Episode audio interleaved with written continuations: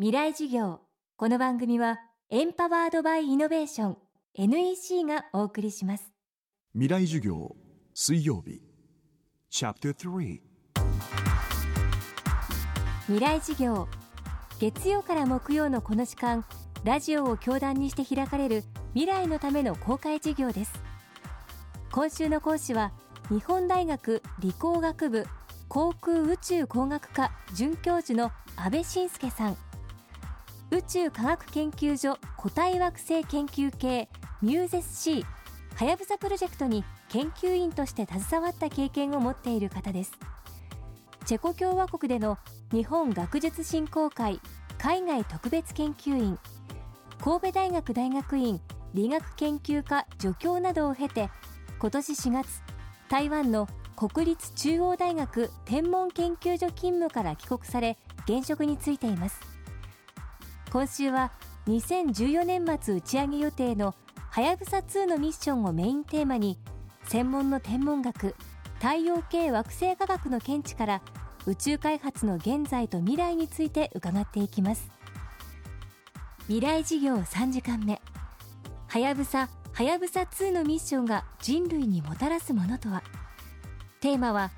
はやぶさプロジェクトの意義とはやぶさ2への進化。はやぶさというのはもともとえその小惑星の科学的探査を行うための探査機ではなくてですね宇宙でのあの新しい技術を実証するための工学実験探査機でした。でそれに私たちがその分光器やカメラや科学的な観測に使える装置を乗っけてですね、まあ、小惑星にせっかく行くんだからその科学的な観測をしようと。そういうあの試みを行ったわけです。で、まあ、実際にですね小惑星にこれ到着するまで2年間かかります。小惑星に到着した時にですねまずその純粋な驚きがありましたよね。我々科学者にとっても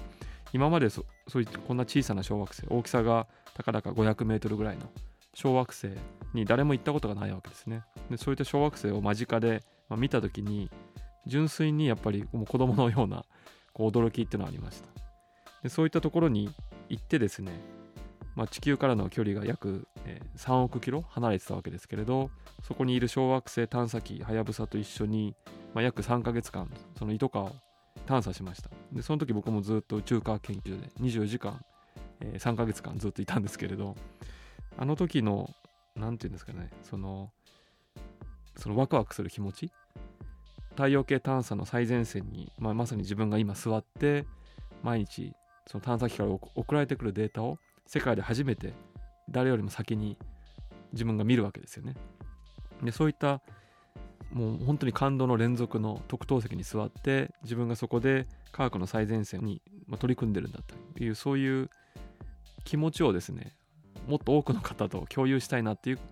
気持ちもありましたで子どもたちはこういったあの世界の誰も成し得なかった偉業ですね、まあ、日本の技術が成し得たというところにですねもっとあの自信と誇りを持って将来そういうところに自分たちがですね携わっていくんだというそういう心意気をぜひ持ってもらいたいなと思います。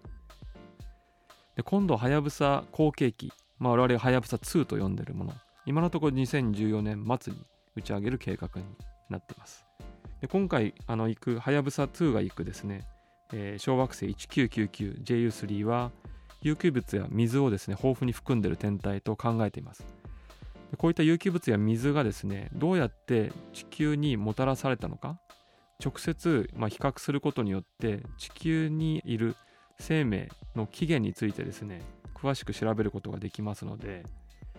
でもしかしたらその地球上の生命が宇宙から来たということを証明できる可能性はあると思います。もう一つは海ですね。地球上の海、えー、海もやはりその宇宙から、